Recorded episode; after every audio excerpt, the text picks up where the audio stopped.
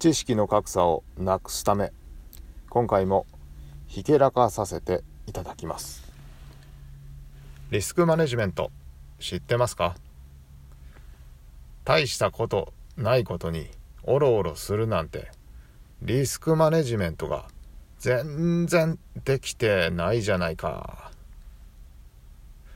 責められている言葉に聞こえませんか？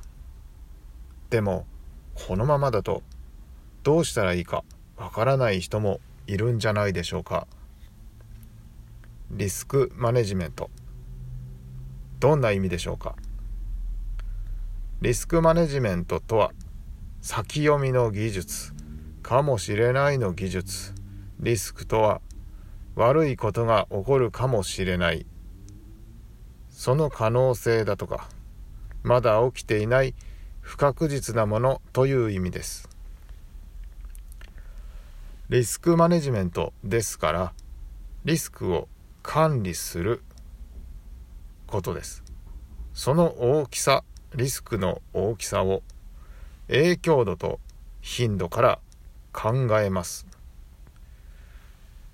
小さいリスクはへっちゃらだから考えないとかどのぐらいの大きさまで OK なのかとか回避すべきリスクは何なのかなどなど理解した上で作戦を決めておくという感じですね。リスクの語源知ってますか？イタリア語のリズカーレという言葉だと言われています。意味は断崖絶壁を航行するとか。険を冒すという意味なんだそうですがある解釈では勇気を持って試みるという語源もあるんです。ちょっとかっこいい言葉ですよね。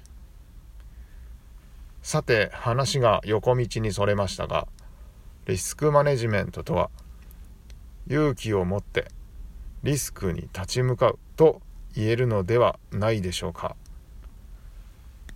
似たような言葉にガバナンス内部統制という言葉があります。気になりませんか？